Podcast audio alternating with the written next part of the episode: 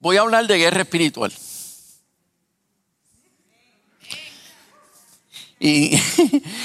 Y, yo reacciono así porque en muchas iglesias cuando tú dices, vamos a hablar de guerra espiritual, se revuelcan. Se revuelcan porque hay muchos hay muchos rangers eh, espirituales en las iglesias. Esa gente que, que son gente de armas tomadas, que le encanta el asunto de reprender demonios. Dicho sea de paso, como soy autor, pues yo tengo que compartir con muchos libreros y, editoriales y ellos me dicen, oye, ¿cuándo usted va a escribir un libro sobre guerra espiritual? Y yo, ¿cómo es eso? ¿Y por qué? Pregunto. Ah, porque es que, mire, un libro de guerra espiritual no, o sea, sale y no, y no, y, tan pronto sale de imprenta ya está vendido. Y dice, ¿cómo es eso? Y no sé por qué a la gente le encanta el tema de la guerra espiritual. Usted pone un poquito de fuego así en, una portada y la gente lo compra. Porque, bueno, el punto es que no he escrito sobre el tema, pero eh, recientemente el Señor me inquietó a que trajera este tema, porque otra vez, para variar, lo que por lo general se enseña sobre guerra espiritual, pues tiene algunas cosas incompletas. Y entonces el Señor en este último tiempo, porque el Señor viene pronto,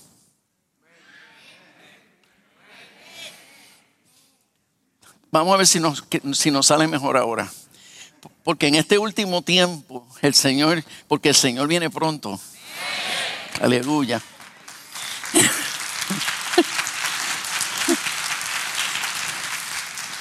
En este último tiempo el Señor está, el Señor tiene una, el, Señor tiene una intención eh, eh, eh, muy a propósito de, de preparar una iglesia sin mancha y arruga, una iglesia madura, una iglesia fuerte.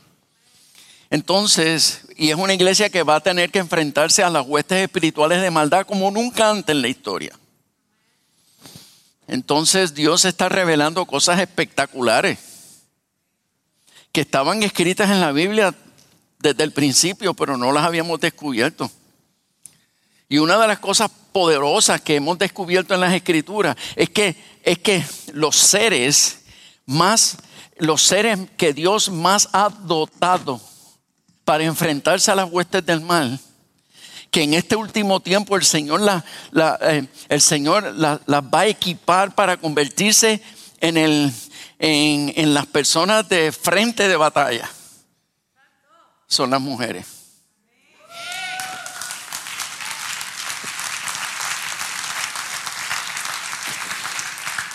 En otras palabras, las escrituras revelan que las mujeres son en la tierra los seres más, los, los seres de mayor autoridad espiritual que existe sobre la faz de la tierra.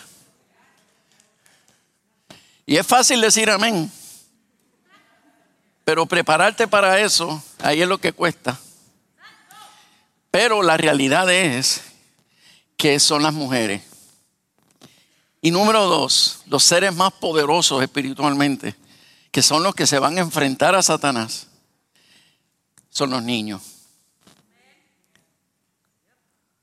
Por eso es que en este tiempo Joel profetizó, digo, hace tiempo él profetizó, pero para este tiempo se cumplirá la, la profecía de Joel, donde el Espíritu Santo se derramará sobre toda carne. Pero ¿quiénes son los que van a profetizar? Los jóvenes. Y los niños se convertirán en saetas en manos de los valientes. Y quiere decir que unos niños dirigidos por, por, por, padres poderosos, pero sobre todo con mujeres visionarias en el campo espiritual. Señores, no va a haber nada que nos haga frente. Y el Señor está hablando de estas cosas porque es menester que nosotros nos preparemos, que nosotros nos preparemos porque la guerra, la guerra más intensa que se espera para la venida de Cristo ya comenzó. Y todavía hay gente durmiendo que el Espíritu Santo quiere despertarnos para que entendamos que tenemos que fortalecernos porque el tiempo de la guerra comenzó. Así que vamos al pasaje bíblico clásico, que los que han estudiado la Biblia saben a dónde voy. A Efesios capítulo 6. Pero hoy no voy a hablar de la armadura Hoy voy a hablar de otra cosa para variar. Vamos a leer en Efesios 6.1. En el nombre del Señor. Esto es un capítulo de guerra espiritual. ¿Oyó eso? Esto es un capítulo de guerra espiritual. Y mira cómo empieza la enseñanza de Pablo sobre guerra espiritual. Mira cómo empieza. Hijos, obedezcan a sus padres como lo manda el Señor, porque esto es justo.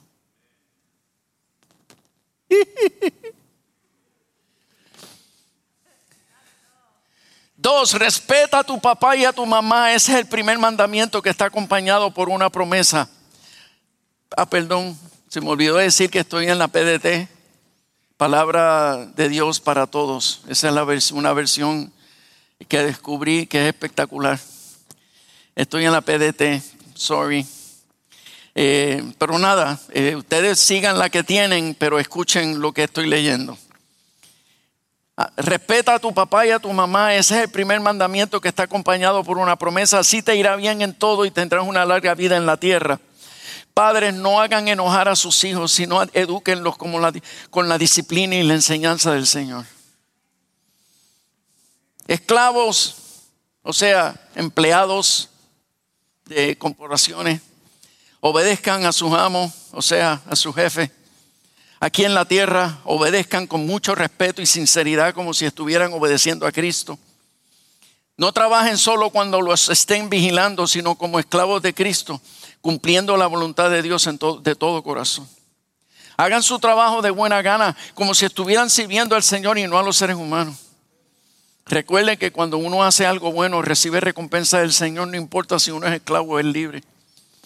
Ustedes, amos, o sea, los jefes, tratan bien a sus empleados y no los, y no los amenacen. Pues recuerden que, que su amo y el de ellos está en el cielo y Él trata a todos por igual. Finalmente, confíen en el gran poder del Señor para fortalecerse. Quiere decir que Pablo le está hablando a la iglesia sobre guerra espiritual. Y la gente está como, como que confundida. Mire, esto es tan importante, esto es tan importante que a, nadie aquí se le debe escapar lo que, lo que voy a decir ahora. Así es que por si acaso alguien está medio dormido, dale un, un codacito de amor al que está a tu izquierda y a tu derecha, un codacito de amor. Y dile, despierta, despierta. Porque es importante que escuches esto.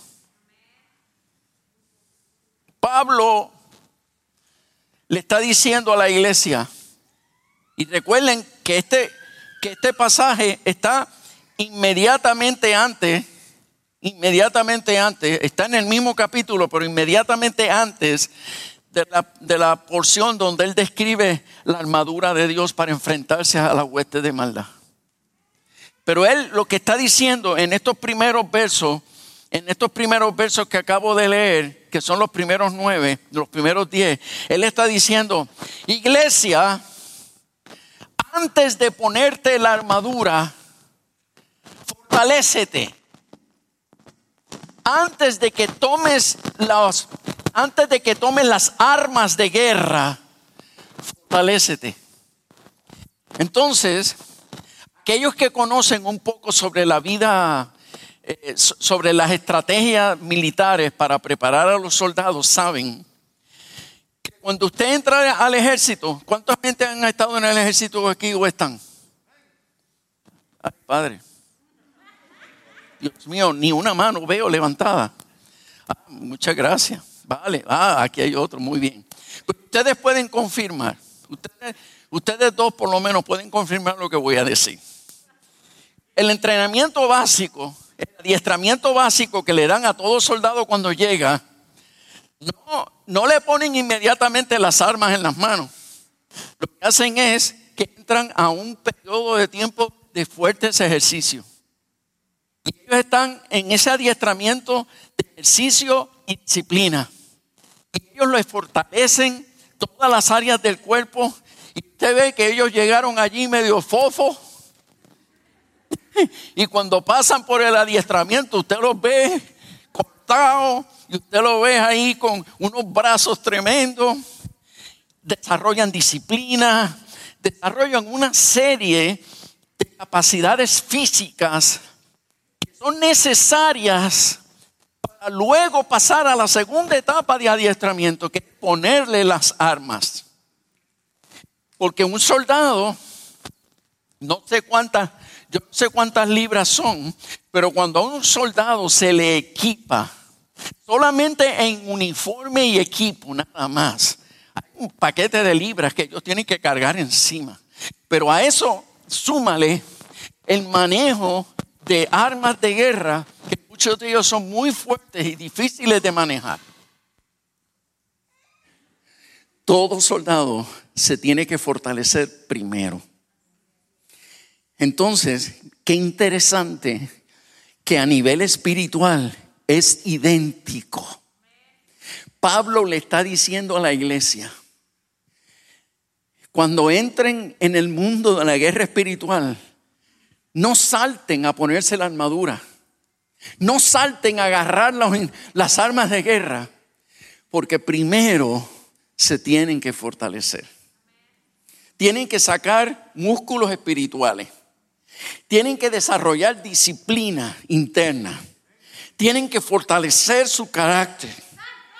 Tienen que armarse equiparse por dentro, tienen que sacar una fortaleza espiritual y emocional, porque lo que le espera en la guerra es duro. Por eso es que en ese adiestramiento que le dan a los soldados de primera instancia, los maltratan.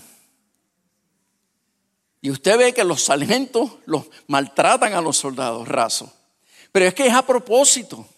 Los maltratan porque porque cuando tú tengas que enfrentarte allá a la guerra, el maltrato va a ser peor.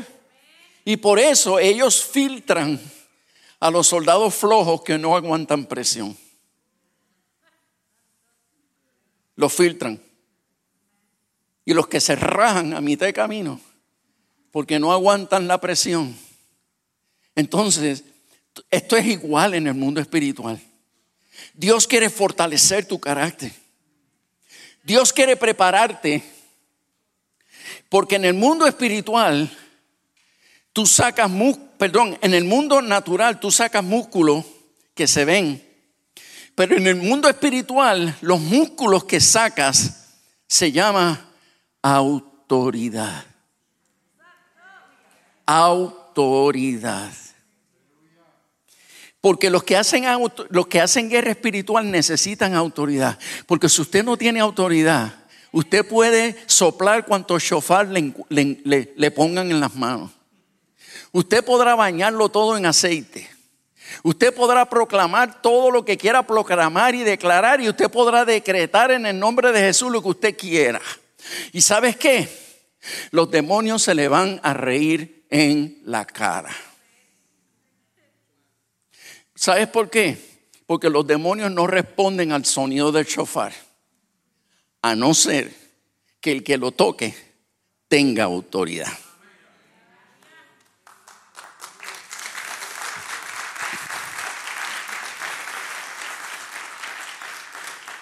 Los demonios no responden al aceite, aunque lo hayan traído de Israel, tierra santa.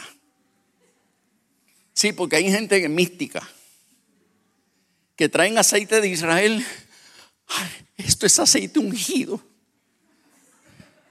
Pero ¿y qué aceite no es ungido? Si, todos los aceites son ungidos porque, porque unción viene, de óleo y óleo es aceite, o sea que no, no sé. Ah, pero como tiene un olorcito especial, pues no, no, esto es un aceite poderoso. Mire, lo que le da poder al aceite no es la mirra o la o las esencias que le ponen al aceite, es la autoridad de la persona que lo usa.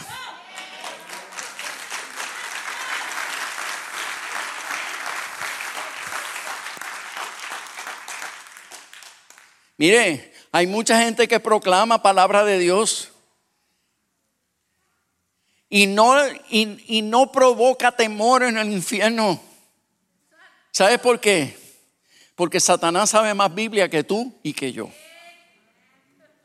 Por lo tanto, no es la palabra de Dios lo que lo echa afuera, a no ser que la palabra de Dios esté proclamada por alguien que tiene autoridad.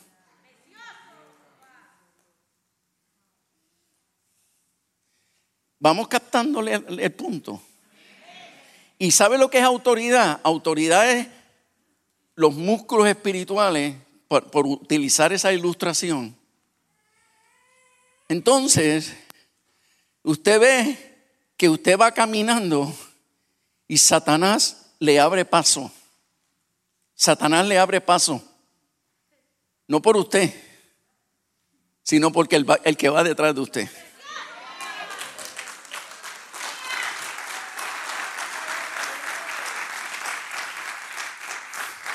Por eso el, burrito decía, wow, wow, mira para allá cómo me reciben y mira cómo me aplauden.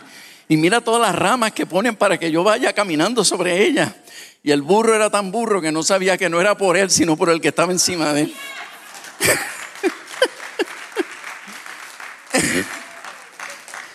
Señores, y la pregunta es, ¿y entonces cómo yo desarrollo autoridad? Hello.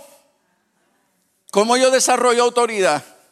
La respuesta ya el Espíritu Santo nos las dio. Hijos, obedezcan a sus padres. Boom. ¿Tú quieres autoridad? ¿Tú quieres ser un joven poderoso en el Señor? ¿Tú quieres ser un joven que cuando tú abras la boca el infierno tiemble? ¿Tú quieres ser un hombre? ¿Tú quieres ser un hombre que desde pequeño se te respete? Obedece a tus padres aunque no lo merezcan. Obedece a tus padres, aunque ellos sean un...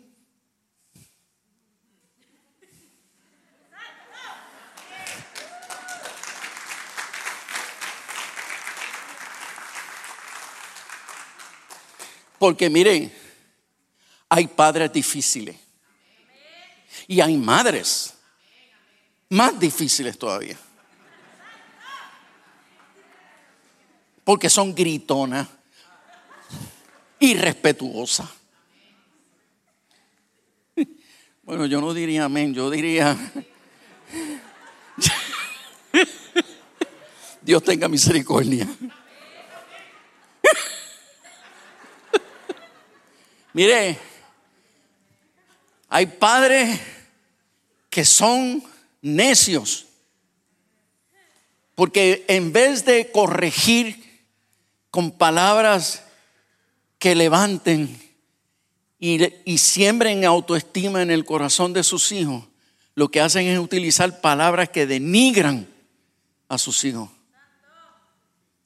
Y eso es difícil de soportar. Yo tuve que aguantar eso.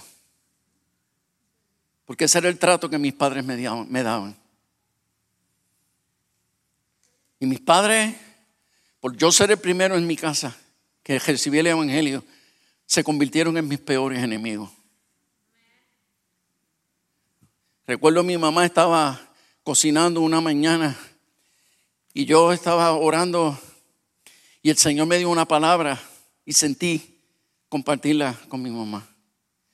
Y me acerco a donde mi mamá y le dije, mamá, el Señor me habló y creo que quiero compartirlo contigo. Y ella estaba enojadísima conmigo por yo haberme convertido. Y cuando yo le leí la palabra, ella agarró una olla de agua hirviendo y me la puso en la cabeza. Y yo sentía el, vapor y me dijo, y ella temblaba con esa olla de agua caliente y me dijo, cállate la boca y lárgate porque te voy a vaciar esta, esta, esta olla encima. Y yo tener que Imagínense, el corazón se me desplomó. Yo no podía adorar a Dios en casa, pues me escondía para adorar. Y en una ocasión estoy en la bañera, prendo la ducha, eh, hay ruido y ahí me tiro de rodillas a adorar. Y yo no sé quién le reveló a mi padre que yo estaba adorando en la bañera. Y él, no sé cómo, él le golpeó la puerta hasta que la abrió. Y abrió la cortina y allí donde me encontró, desnudo, me dio una pela como las que él sabía dar. Solo porque yo adoraba a Dios. Muchas veces me botó de la casa. Me dijo que él no me soportaba. Y que, y que yo iba a ser el culpable del divorcio. Yo no entendía por qué. Luego supe. Pero el punto es que yo dije en una ocasión, Padre, permíteme salir de esta odiosa casa. Y un amigo mío de la escuela, que es cristiano, habló con sus padres y le explicó todo lo que yo estaba viviendo.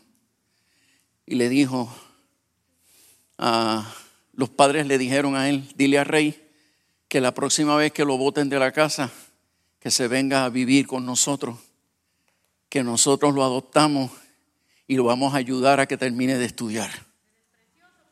Y cuando él me lo dijo, yo vi los cielos abiertos. Y yo decía, que me voten, que me voten, que me voten. oh, gloria. Y llegó el día en que se formó un lío en casa. Todo porque yo estaba oyendo música cristiana. Yo me ponía audífonos para que nadie se molestara. Pero como, como mi papá sabía que yo estaba escuchando música cristiana, aunque no le escuchaba, me arrancó los audífonos, los botó por no sé por qué pared eh, los reventó, me rompió la ropa encima eh, y me dijo que en su casa no se podía escuchar música cristiana. Y me dijo que me fuera. Y yo con mucha alegría saqué mi maleta y empecé a echar la ropa y empecé a echarlo, a echarlo todo. Mi mamá estaba ya histérica llorando porque me iba. Y yo recuerdo cuando tenía ya todo empacado, eh, me tiré de rodillas frente a la cama y a las maletas y le dije al Señor, Señor, gracias por concederme la libertad. Y él me dijo, gracias, ¿por qué? Porque tú no vas para ningún lado. Y yo le dije, Señor, no me castigues.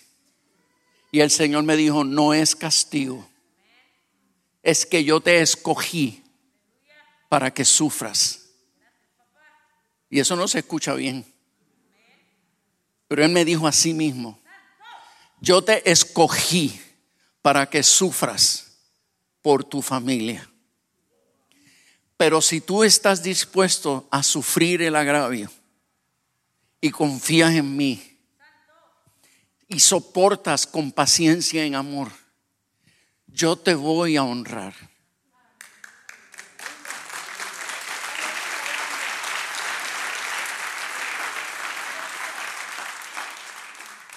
Y yo le dije al Señor, Señor, yo no quiero sufrir más. ¿Te suena familiar? Señor, yo no quiero sufrir más. Y el Señor me dijo, yo estoy contigo yo estoy contigo y yo seré tu consolador.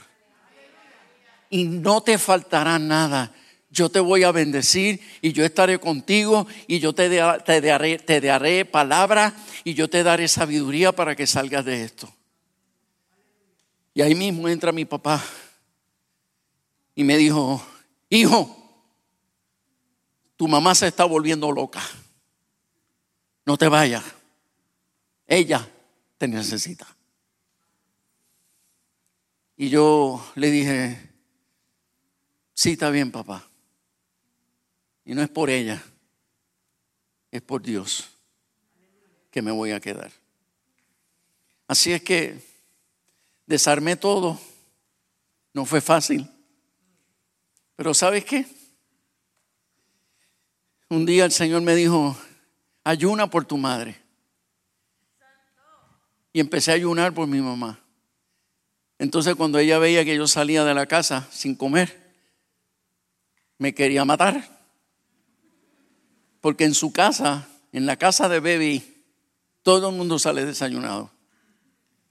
Entonces yo llegué y me, me, escurrí, entré a la habitación y al otro día, o sea, y no quise cenar.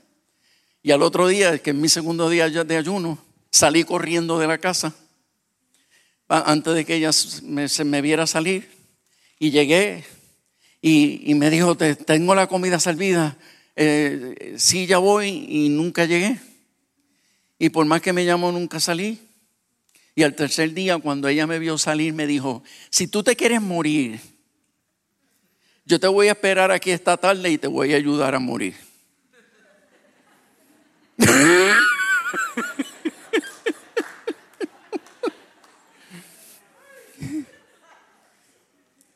Y mi mamá es chiquitita, pero picosa.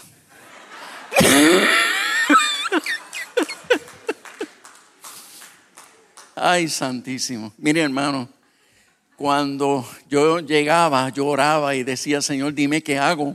Dime qué hago porque yo sé que ella me va a estar esperando al frente de la casa. Y literalmente, cuando yo llegaba, ella estaba allí, plantada frente a la casa.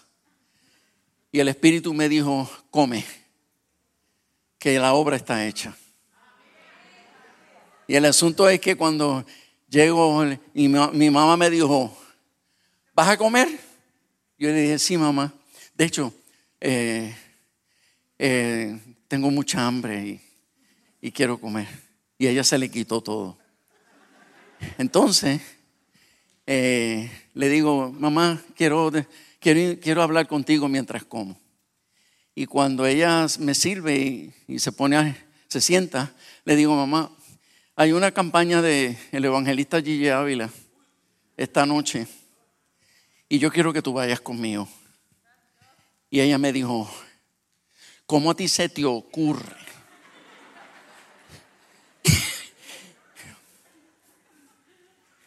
invitarme a una campaña evangelística. Además, tengo un problema en el cuarto de lavado del Londres. Se, una tubería se tapó y llamé a un plomero y él lleva el día entero ahí, ha roto la pared y todavía no encuentra el problema. Y dije, ah, ¿en serio? Así que me levanto y voy allá donde, al cuarto de ¿verdad? Londres y lo encuentro allí, con aquel revolú y el cemento por todo el piso y el boquete en, el, en la pared. Y le digo al plomero, Dios le bendiga. Y él me dijo, amén, varón de Dios, Dios le bendiga. Y entonces mi mamá se asoma y dice, ¿ustedes se conocen? Y el plomero dijo, no señora, no nos conocemos, pero el Espíritu Santo da testimonio de quiénes somos los hijos de Dios.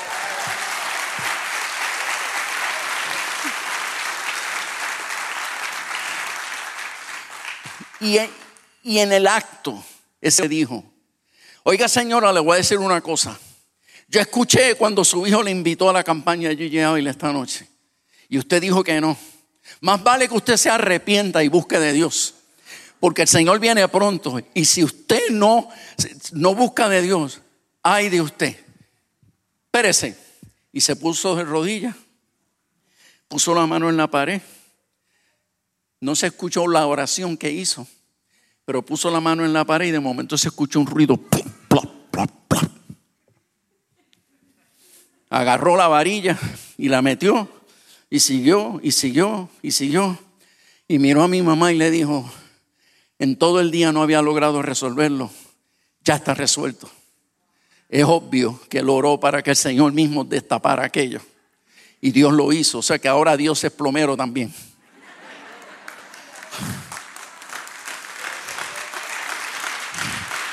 Pero cuando mi mamá vio aquello, cuando mi mamá vio aquello, ella lo único que pudo decir fue, pues, eh, ¿y quién va a arreglar esa pared? Yo le dije, mamá, yo mañana le arreglo la pared. Yo nunca había hecho eso. Pero le dije, yo, yo, le, yo le resuelvo, mamá. Yo le, yo le arreglo la pared. Y ella dijo, pues, pues me voy a bañar a vestirme, voy contigo.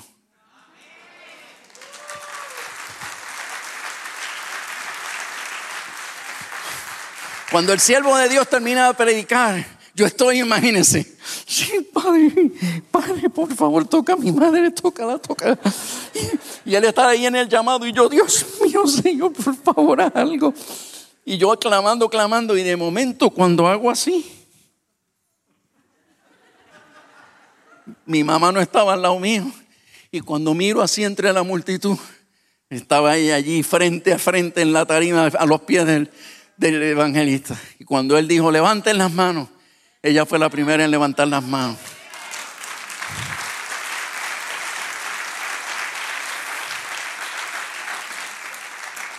Se convirtió en mi aliada.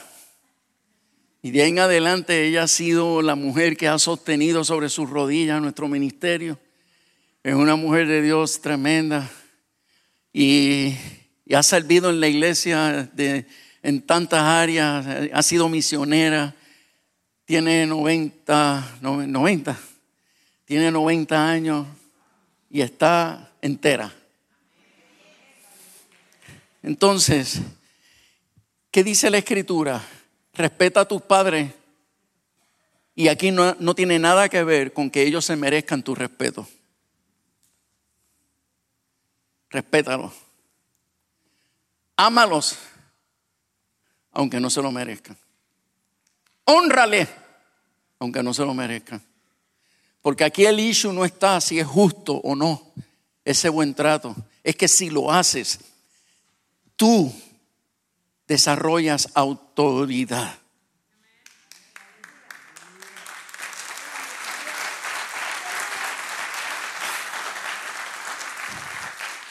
Por eso es que un, un joven que probablemente toca en el altar y canta y danza y tiene muchas habilidades y parece poderoso en el Señor, podrá hacer todas esas cosas, pero si no respeta a sus padres, címbalo que retiña y metal que resuena que no tiene autoridad espiritual para sacudir nada en el mundo espiritual. Pero podrá haber un jovencito por ahí que ni canta ni sabe tocar instrumentos, pero es respetuoso a sus padres y sujetos, intercede por ellos y cuando pone así sus rodillas en el piso, espiritualmente hablando, el piso tiembla y hace sacudir el infierno. Y cuando ese joven, y cuando ese joven levanta las manos, señores, no hay principado ni gobernador de las tinieblas que se le sostenga de frente. Y cuando abre la boca, hace callar la boca de nuestros enemigos. Porque los argumentos de un joven lleno de autoridad espiritual es mucho más poderoso que, que cualquier argumento de los mejores líderes que puedan haber en los altares.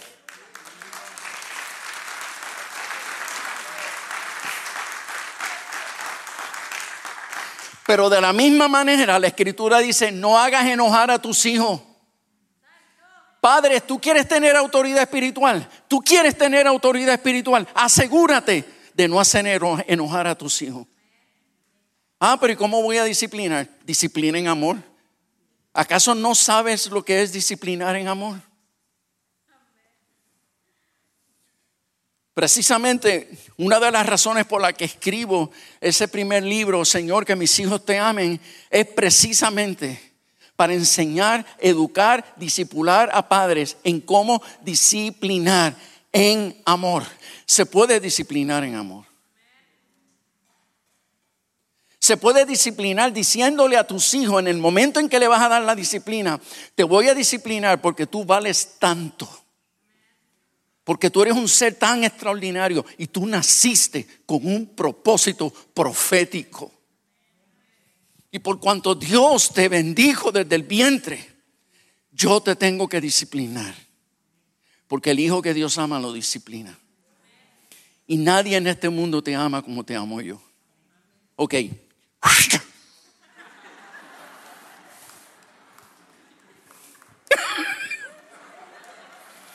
Y luego de eso, y luego de eso, ven, ven. Quiero abrazarte. ¿Por qué? Porque esta disciplina no es otra cosa que una expresión de amor. Quiero consolarte y quiero confirmarte que te amo. Y quiero afirmarte. Y quiero decirte que puedes contar conmigo para lo que sea. Y yo tendré toda la paciencia del mundo, así como Dios la tiene conmigo. Vamos a orar para que Dios te fortalezca y así te ayude a no repetir este mal comportamiento. Y terminamos orando. Y cuando oramos juntos, ok, ahora pídele perdón al Señor. Y ahora pídele perdón a la persona a quien agraviaste, haya sido su madre, haya sido su hermana, su hermano.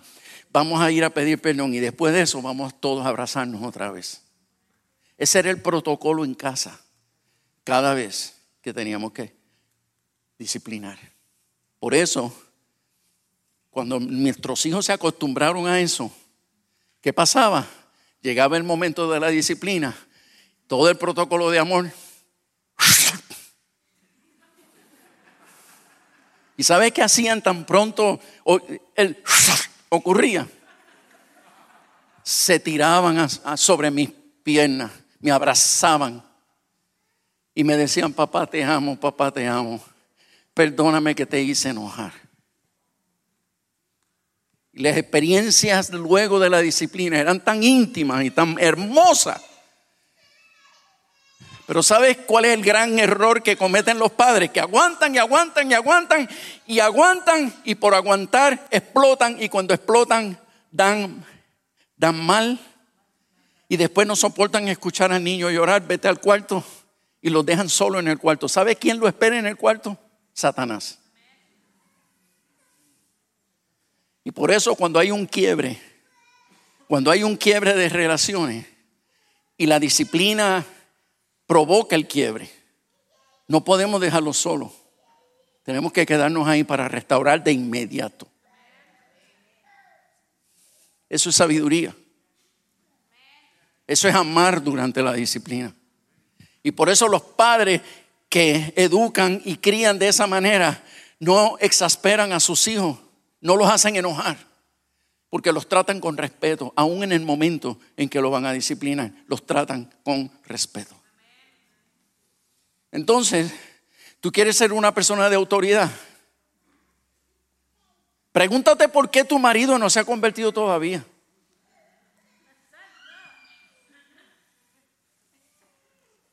Porque has, ungido la almohada.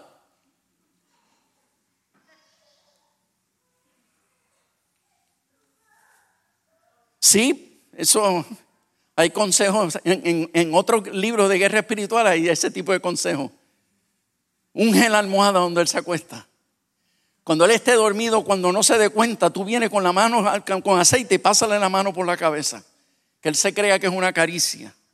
Y proclama la palabra y todas esas cosas. Y no ha funcionado. Pregúntate por qué. Porque no es el aceite, es quien lo porta. Y si la que lo porta es una histérica,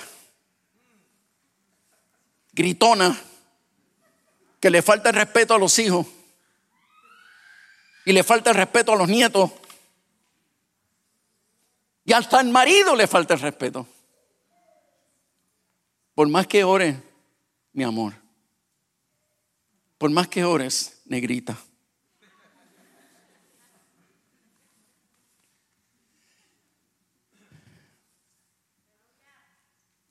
La autoridad espiritual no se desarrolla así. La autoridad espiritual no se desarrolla ni siquiera orando. Porque son los frutos después de la oración los que nos da autoridad. Repito, después de orar, los frutos que damos después de orar, eso es lo que nos da autoridad.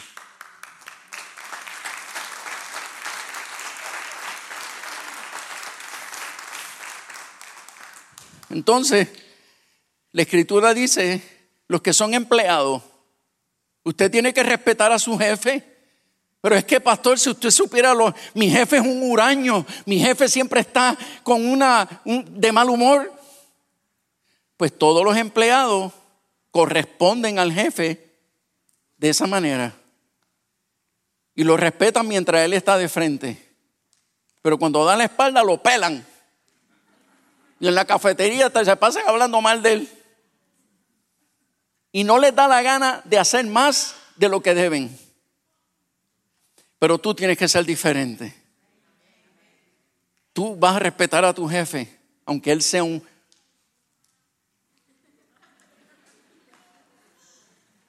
Hay, hay, expresiones en Puerto Rico que aquí no se pueden repetir.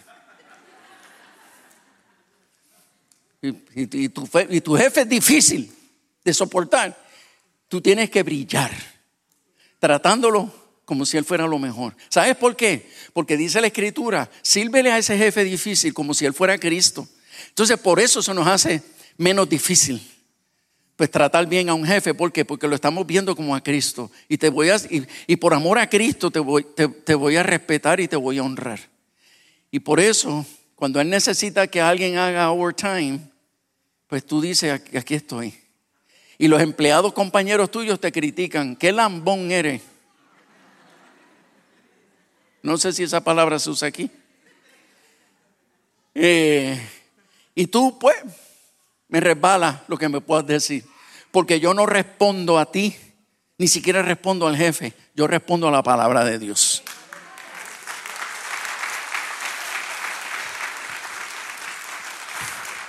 ¿Y sabes qué? Hay jefes malos y tacaños que se han convertido a Cristo. ¿Sabes por qué? Por causa de empleados de, esta, de, esta, de este calibre. Y han conocido el Evangelio gracias a los empleados de este calibre espiritual. Y a la hora de la verdad, ¿a quién van a buscar? ¿A quién van a buscar? Yo estuve en la alta gerencia de, una, de, la, industria farmacéutica. Yo era eh, superintendente y director de control de calidad. Y eh, en, el ambiente profesional ah, hay mucho escepticismo, hay mucha gente agnóstica. Y mis compañeros y la alta gerencia se sentían incómodos conmigo porque yo era cristiano. Y ellos cuando me veían en las calles sirviendo, eh, se avergonzaban de mí. Y un día uno de mis compañeros gerentes me llamó y me dijo, tú nos avergüenzas, nos da vergüenza. Tú eres un, tú eres un buen eh, eh, ejecutivo, pero nos avergüenza por tu fe y, hay que verte en las calles haciendo lo que haces y, eso nos hace sentir mal. Eh, tú no tienes futuro aquí. Bueno, ok. Un día, ah, todo esto yo seguí respetándolos y tratándolos con mucho respeto. Nos llevaban a restaurantes elegantísimos y aquello era una bebelata de licor hardcore. Y yo con mi, con mi juguito de, naranja y mi, mi Coca-Colita. Y ellos se, me acercaban y me miraban el vaso, ¿qué tiene eso? Y dice, pues, ya tú sabes. Dice, qué ridículo. Aquí nadie te ve. La iglesia no te ve. Los pastores no te ven. Y dije, no, porque yo no lo hago por ninguno de ellos. Y pero bébete algo. No. Y así estuve. Y ellos se reunían a comer juntos y yo siempre solitario porque nadie quería estar conmigo. Un día se murió una empleada, una empleada muy querida, se murió de parto. Y la, la planta entera cayó en crisis.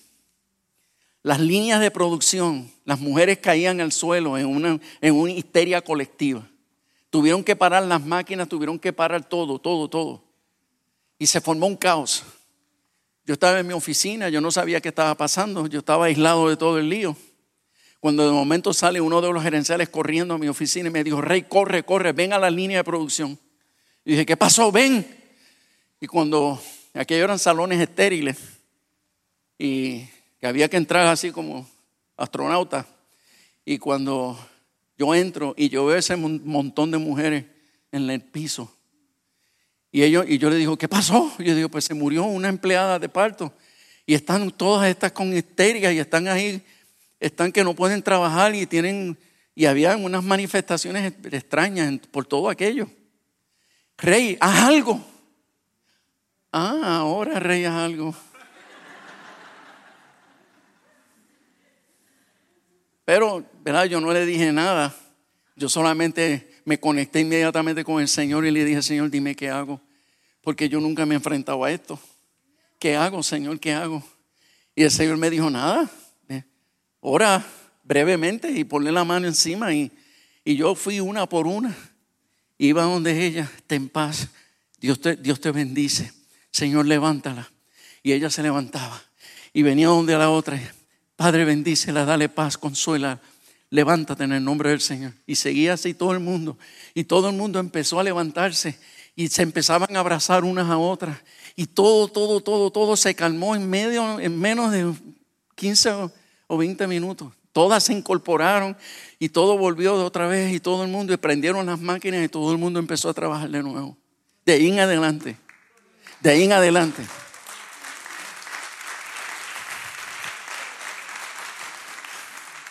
De ahí en adelante todo el mundo me respetó. De ahí en adelante todo el mundo por donde yo iba, Mr. Mato, Mr. Mato. Y de ahí en adelante los gerenciales me respetaron. Y de hecho me dieron un ascenso después de eso. Entonces, ¿qué te quiero decir? Porque el tiempo se me terminó. ¿Qué te quiero decir? La autoridad no está en los gritos. La autoridad no está en el aceite ni en los chofares. La autoridad no está en, todas las cosas que típicamente la gente piensa que eso es autoridad, ni siquiera por proclamar versos bíblicos. La autoridad está en ser manso y humilde de corazón en todos los contextos donde tú pasas la mayor parte de tu tiempo sea en tu casa, sea en tu trabajo, sea donde sea. Que sirvas y ames a la gente incondicionalmente. Que soportes, que soportes, repítelo conmigo, que soportes, que soportes. Dilo conmigo, con paciencia, con paciencia. Y ahora el cherry del cake. Soporta con paciencia el cherry en amor. Porque hay gente que soportan, pero no con paciencia. Y hay gente que soportan con paciencia, pero no en amor. Y el mandamiento es, soporta el agravio, soporta el maltrato con paciencia en amor. Óyeme, no ores para que los demonios huyan. Ora para que tu carne se sujete a la palabra de Dios.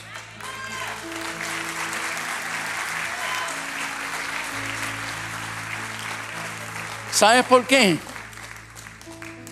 Porque si tú oras para que los demonios huyan, no van a huir.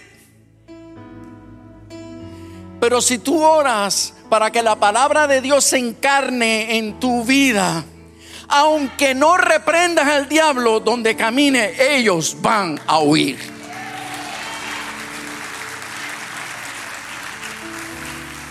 Ahora, si encima de que ya los intimidas por la autoridad espiritual que emana de ti, si encima de eso levanta tus manos, si encima de eso proclamas la palabra, imagínate, te conviertes en un peligro para las huestes del mal. Ahora, solo imagínate. aquella. que hay. Solamente imagínate que no seamos dos ni tres. que sean iglesias enteras. Iglesias enteras, familias completas, viviendo este evangelio. Señores, nos quedamos con la ciudad. Señores, nos quedamos con la ciudad.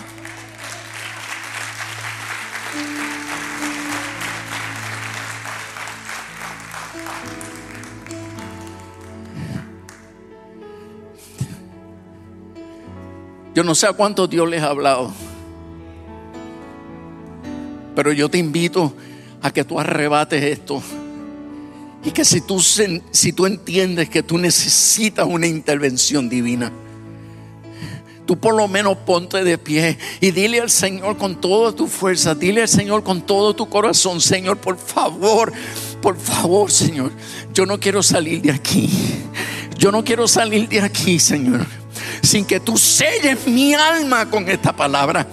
Padre, por favor te pido que me dé la fuerza que necesito. Te ruego en el nombre de Jesús que me enseñes a sufrir agravios.